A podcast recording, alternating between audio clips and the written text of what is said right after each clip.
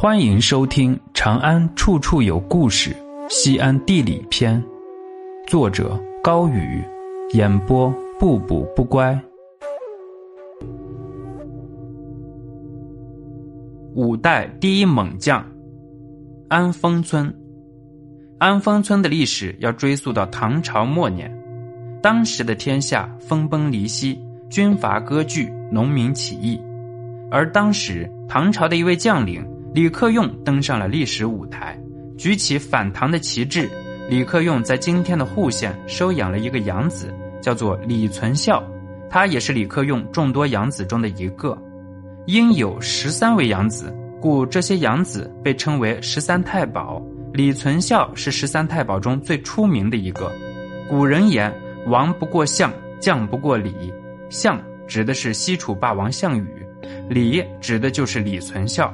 此人力大无穷，武功高强，为创立后唐天下立有丰功。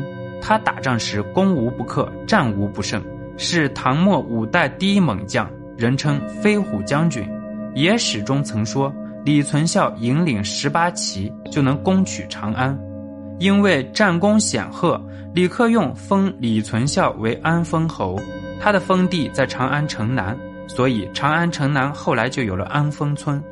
后来，李存孝得知李克用自立为皇帝，加上李克用手下党争不断，李存孝便脱离了李克用。李克用恼羞成怒，率军讨伐。李存孝只是一介武夫，论谋略远不及李克用。李克用略施小计，活捉了李存孝，一代名将李存孝死于太原。李克用既痛惜李存孝的将才，又憎恨别人背叛自己。恍然若有所失，十几天不理政事。后来，李克用每每谈起李存孝，都流泪不止。长安城南再没有安丰侯，而后经过时间的推移，形成村子，以李存孝封号命名为安丰村。每个朝代都有时代的英雄，每个人心中也都有自己崇拜的英雄。不同时期的英雄有不同的标准，但就威猛这一方面来说。李存孝应是当之无愧的。五代残唐，可谓不见名城李朝政，只闻勇将争剑锋。而让我们更加唏嘘的是，当年的安丰侯，如今的安丰村，传说依然，历史依然。真是自古名将如红颜，不许人间见白头。